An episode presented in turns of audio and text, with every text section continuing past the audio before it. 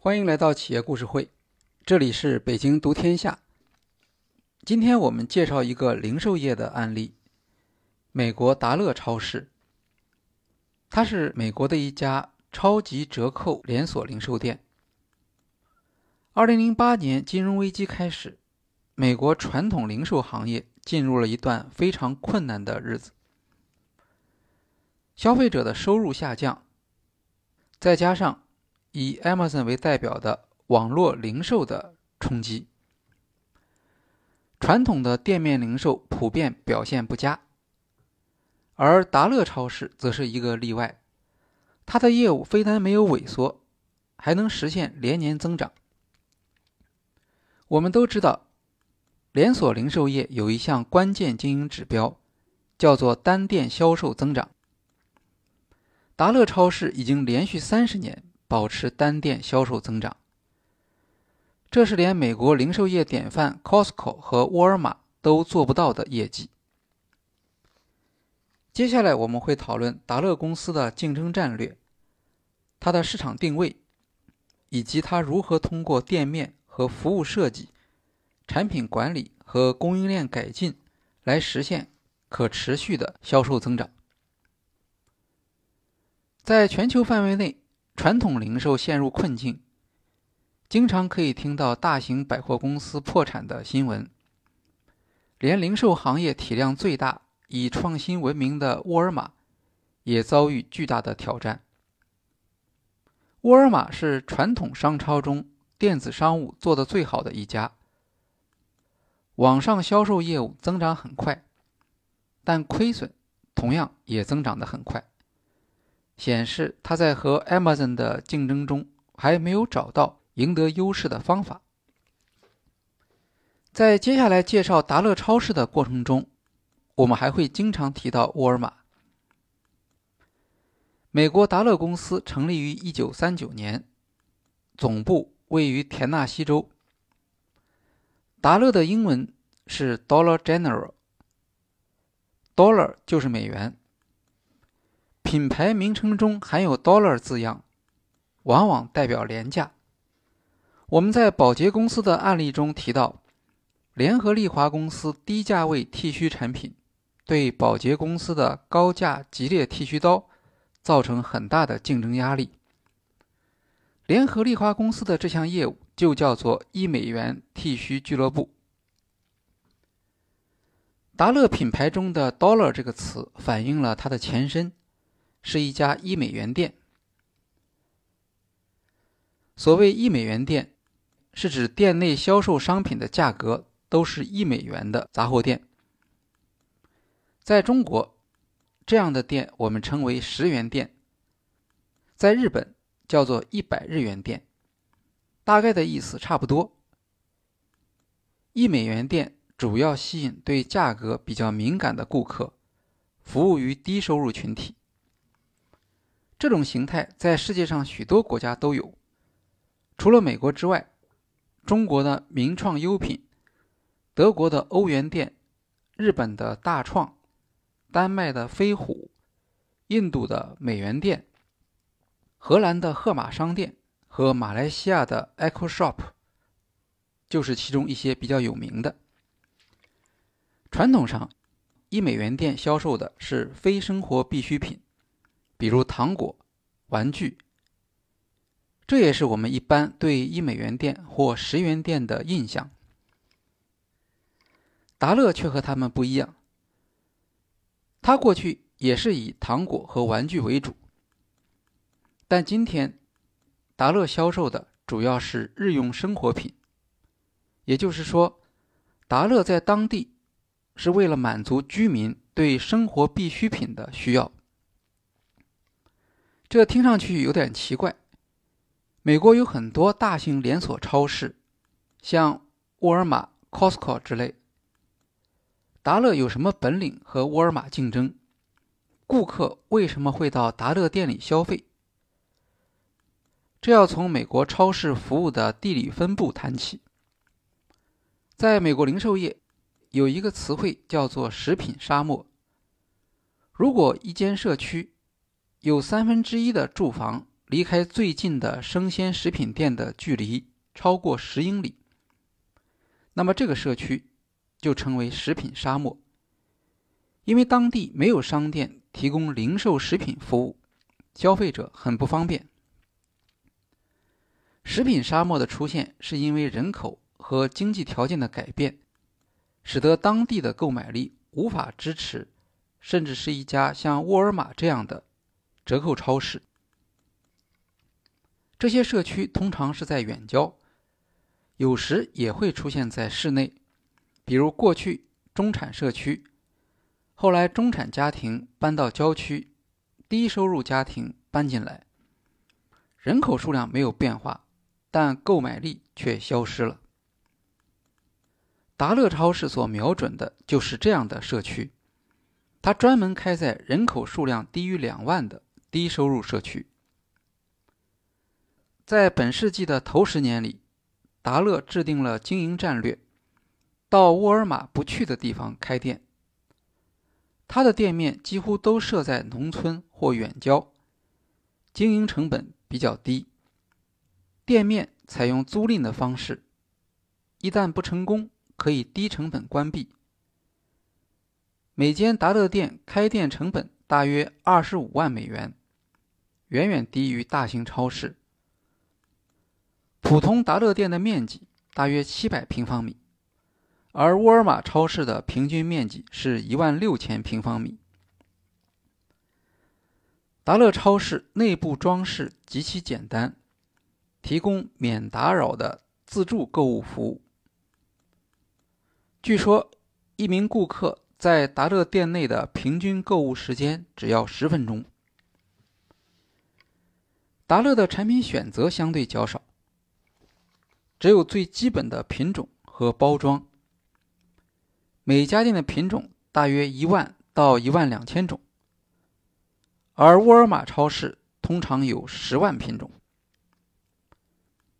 在达乐超市，有六千种商品和沃尔玛是一样的。达乐喜欢的商品是利润高、保质期长、无品牌和小包装的商品。当然，达乐也有全国性大品牌产品，像可口可乐、家乐士、宝洁和联合利华的产品，还有星巴克的瓶装咖啡。商品品种少意味着员工成本低。达乐店的经营通常只需要八到九位店员，而类似规模的独立杂货店往往要十四名店员。达乐员工的工资水平和沃尔玛接近。达乐有一项深受顾客喜爱的服务项目——店内寻宝，其实就是限时限量的抢购。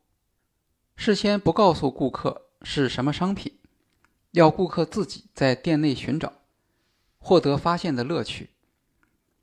这项游戏与商品轮换相结合，店家则利用游戏。让顾客经过更多的陈列货架发现产品，同时促成立刻实现销售。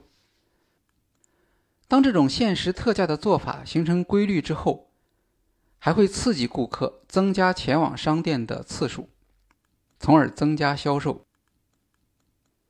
我们之前在 Costco 超市的案例中也介绍过类似的游戏。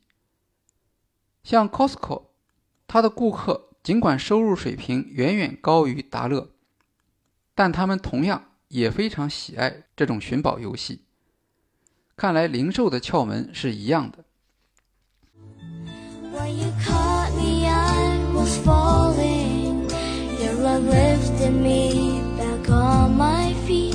It was like you heard my calling and you rushed to set me free. When i found you i was blessed. 达乐名为一美元店但并不受这个价格限制。在达乐店内实际上只有百分之二十五的商品价格低于一美元。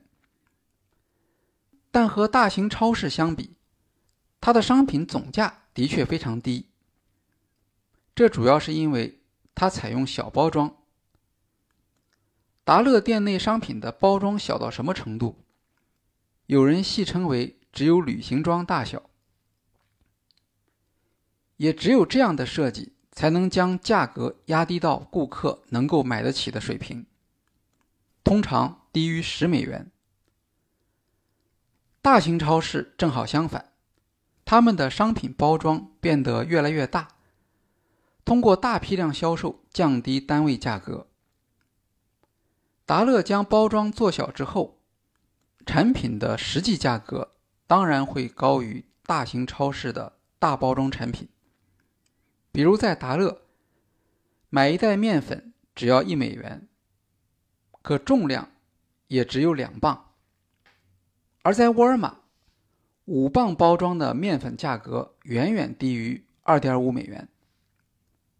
达乐一美元一盒牛奶的价格，抵得上美国最贵的全食食品店里面卖的牛奶。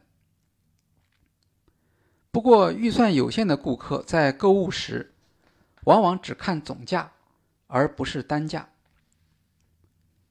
关于达乐在经营中采用的小包装和高毛利策略，曾经有过一些批评。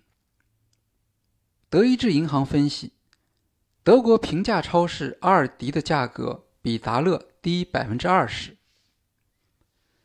财经网站 Motley Fool 在二零一二年报道说。尽管达乐店内标签上的价格更低，但如果把达乐商品的单价和沃尔玛相比，会发现沃尔玛的价格更优。这一观察也得到财务数据的支持。达乐公布的毛利率在百分之三十一左右，而沃尔玛则为百分之二十四。有人批评达乐，表面上为社区提供了日用品解决方案。实际上却让穷人陷入更大的困境。然而，由于低收入群体往往没有能力购买大包装，这样的价格比较没有多少现实意义。小包装反而成为达乐提供给顾客的核心价值。达乐的价格比起大型超市当然贵得多，但当地负担不起大型超市。而前往远处的大型超市是有成本的，何况比起当地其他的便利店，达乐还是要便宜一些。对于生活在食品沙漠地区的低收入群体，达乐算是最不坏的选择。而达乐的持续增长则说明，他所提供的服务对于低收入群体的确是有吸引力的。达乐公司 CEO Fassos 说：“百分之六十到六十五的消费者来自对价格敏感的低收入群体。达乐的主要用户是年收入低于四万美元的家庭，而 Costco 的顾客家庭年收入在七万美元以上，沃尔玛大约在五万到六万之间。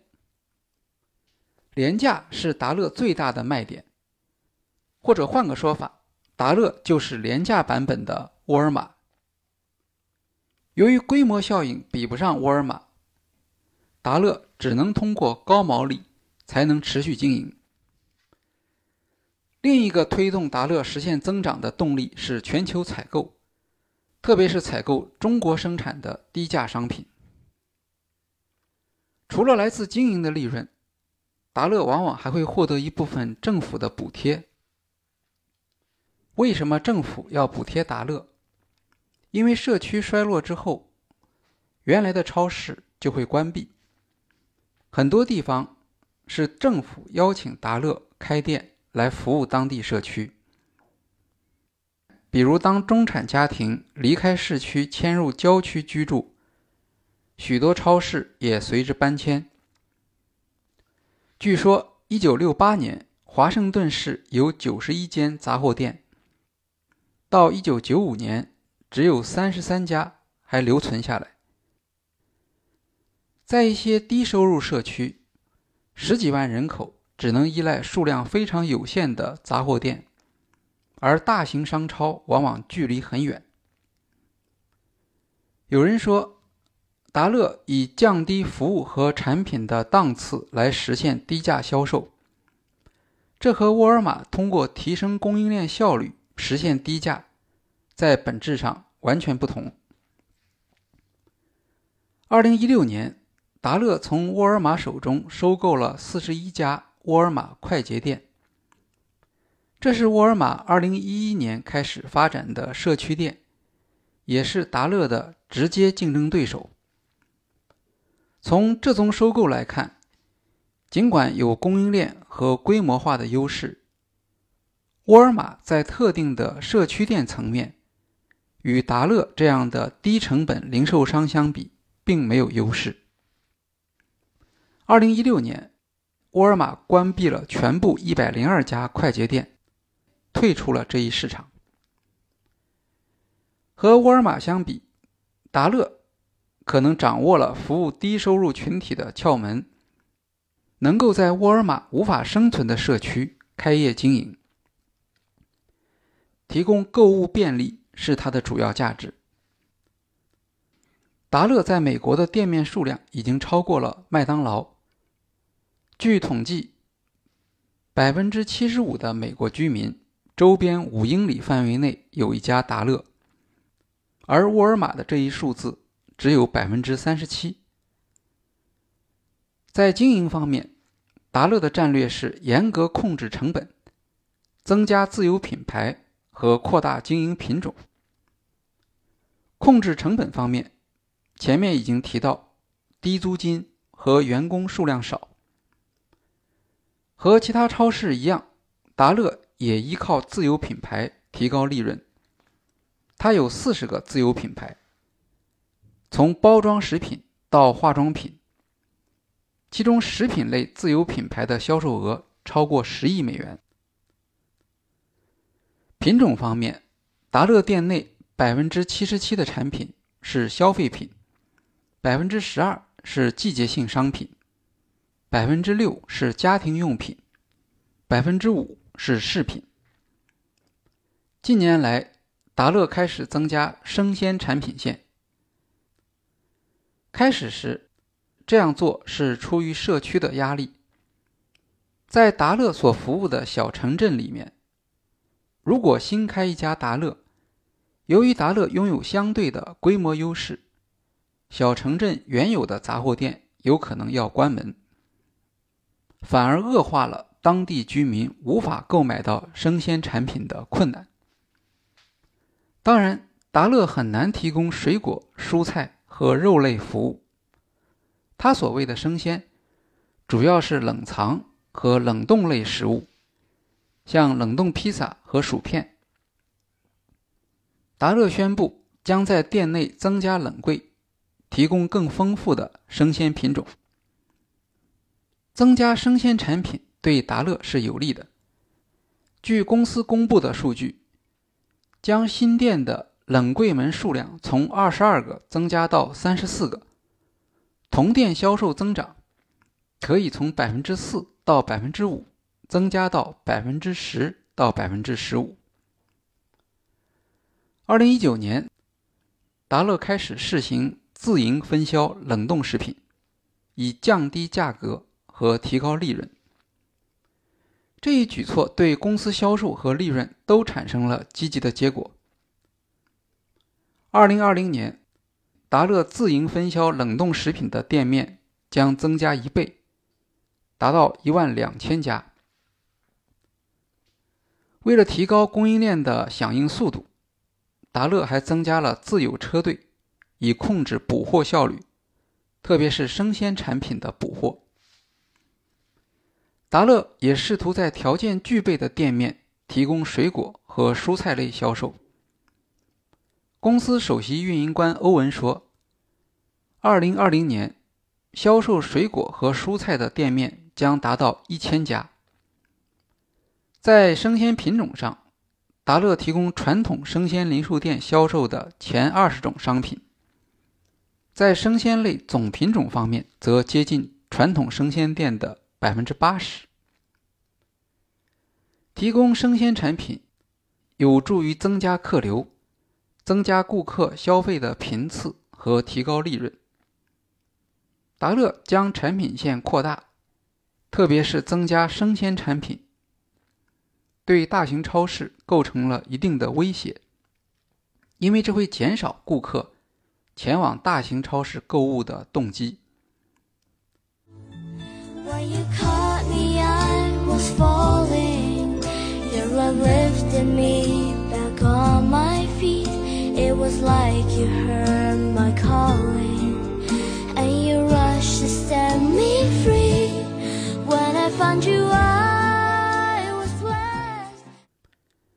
达乐至今为止还没有提供网络销售业务，但这并不妨碍他通过数字化服务提高效率。和改进顾客体验。比如，2018年开始的快轨计划，这一计划的主要目的是增加顾客自助结账数量，优化线上下单、店内取货的体验。在快轨计划中，有一项改变。叫做货架预包装陈列。通过对货架上的商品事先进行预包装，减少在购物时需要店面人员手工处理的事项，加快店内以及分销中心的上货流程。在分销中心装货时，就考虑到店内商品的摆放位置，让店面卸货时更省力。更清楚了解这些商品在店内的位置。CEO Fasos 说：“快轨计划的目的是提高货架上商品的有货率，节省员工时间，让他们可以从事更有价值的工作，比如提高顾客体验。”我们在介绍宝洁公司的案例中曾经提到。快速消费品公司使用代板运输的方式，提高供应链的灵活性，满足卖场脉冲式的供货需求。在达乐，由于店面有限，商品包装小，仍然采用人工装卸，但通过流程改进，同样可以提高装卸速度，从而增加送货次数，提高产品在货架上的有货率。达乐还运用数字化技术来增加客流和客单销售。达乐的 APP 提供数字化结账，顾客可以不用排队，也减少在外人面前展示购物篮内容的尴尬。为了帮助预算紧张的顾客了解购物篮中商品的总价，越来越多的达乐店在过道上设置了价格扫描枪，这样。在走到结账台之前，就可以知道自己有没有超出预算，而且也不会觉得丢脸。这样的设计体现出达乐对本店顾客心理的洞察。达乐还发现，数字化服务本身也是促销手段。使用数字化方式来购买的顾客，其购买量是平均水平的一倍。达乐的数字化折扣券拥有一千五百万用户，可以线上下单、到店提货。在手机 APP 里面增加购物清单的功能，方便顾客将收到的优惠券、折扣券推送叠加到购物车里面一起结算。还可以利用这一功能推荐性能接近而价格更低的。自有品牌商品，这也符合达乐所一贯主张的免打扰服务。许多人对一美元店印象不好，这样的看法导致人们对一美元店的市场前景做了错误的估计。二零零八年金融危机爆发后，人们认为像达乐这样一美元店的兴起。和消费者收入下降有关。然而，在经济已经显著恢复之后，达乐仍然保持着高速发展。这就反映出市场实际上出现了结构性的变化。二零一一年到二零一八年，美国一美元店的数量从两万家增加到三万家。值得注意的是，在此期间，经济一直处于增长期，失业率保持在低水平，家庭收入在上升。然而，家庭收入间的差距正在扩大，低收入群体手边的钱只能支付一美元店的商品。用媒体的话来说，一美元店是我们时代里面。对收入不平等有着最深入理解的企业，和其他企业不同的是，达乐发展出一套产品和服务标准，使得它能够满足低收入群体的需求，包括小包装、低定价、自助服务、优惠券、预算控制、大品牌和自有品牌的结合等等。而所有这些服务特点，都和它的目标用户、竞争战略保持着一致性。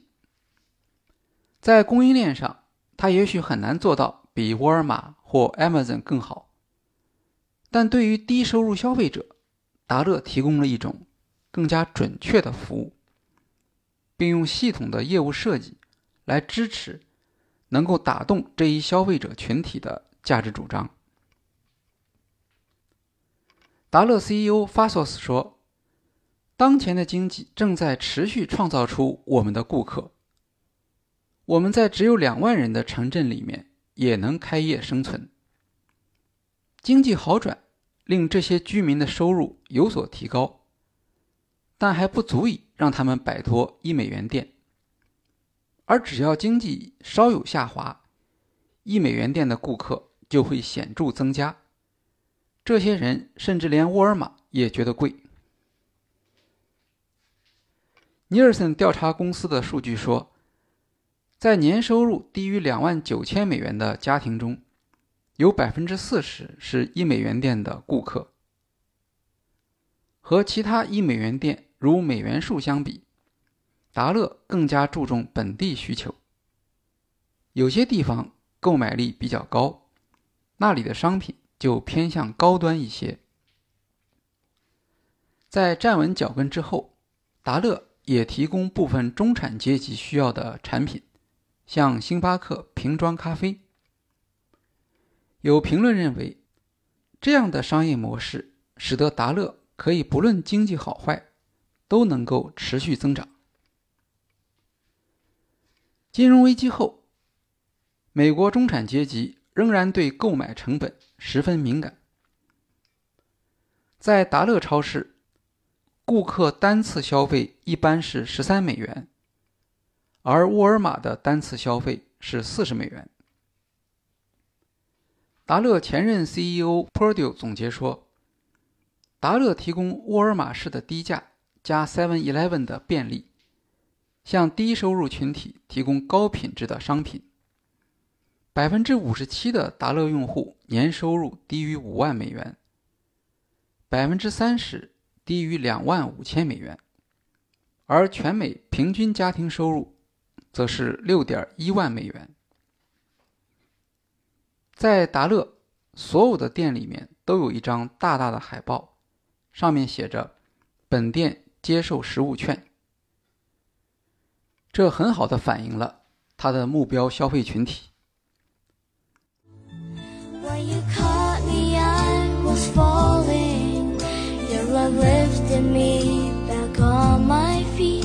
It was like you heard my calling and you rushed to set me free.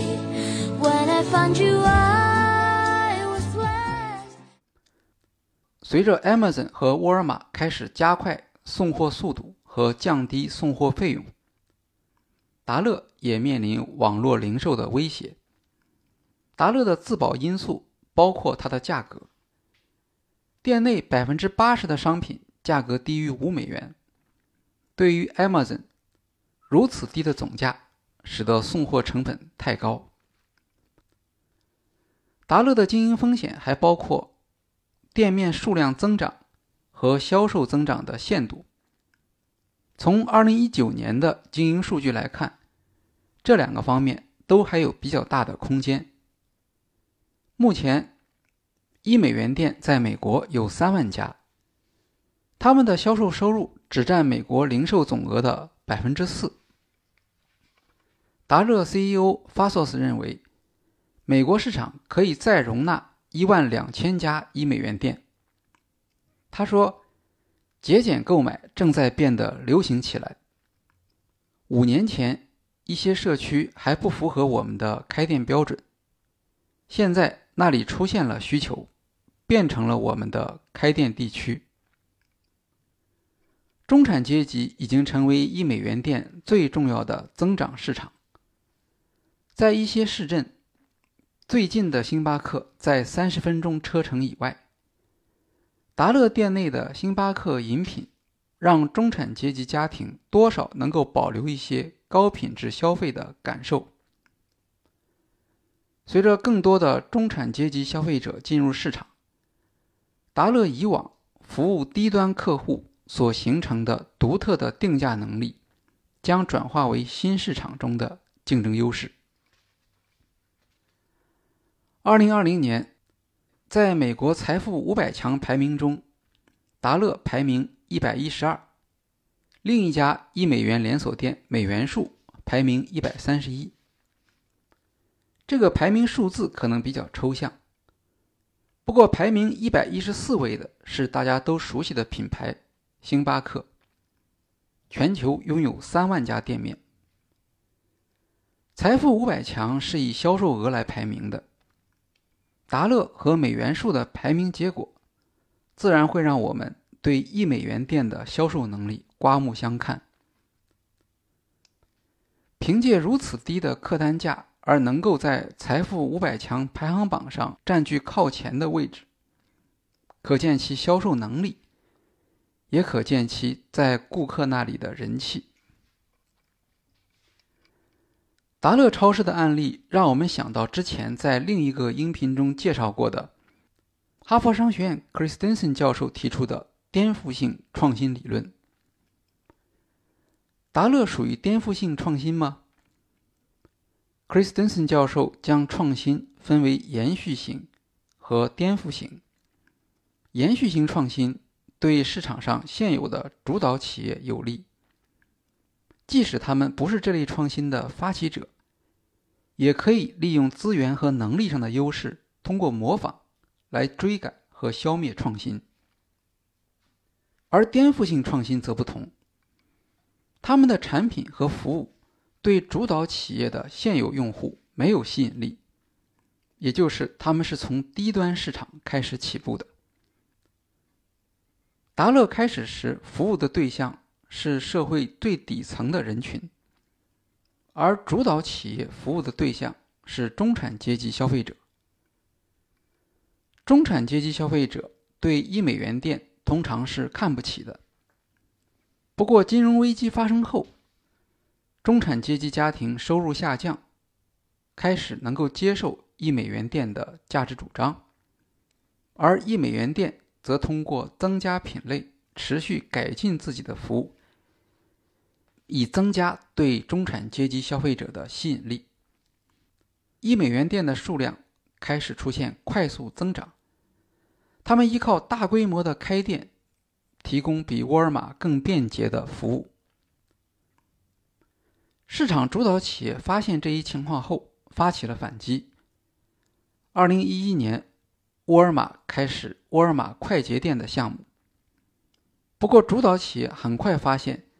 自己在这个市场上并没有竞争优势，这正好是沃尔玛遇到的情况。二零一六年，沃尔玛不得不退出这一市场。颠覆性创新的最后一个阶段，是新企业从服务低端客户开始转向服务高端客户，逐渐渗透主流市场，其价值主张。开始说服主流顾客，最后，新企业取代原有企业。在零售市场上，达乐距离这一目标当然还差得很远。达乐的销售收入大约是沃尔玛的二十分之一。未来，达乐超市能不能继续保持高速增长，甚至取代零售市场上的主导企业，主要取决于两个因素。首先是中产阶级的收入趋势。如果美国中产家庭的收入难以恢复，将迫使主流消费者减少去沃尔玛的次数，而增加在达乐的消费，接受达乐的价值主张。其次是要看达乐能不能发展其核心能力，进一步改进服务，不光。是增加生鲜产品，还能在保持小包装的同时，降低品牌产品的单位价格。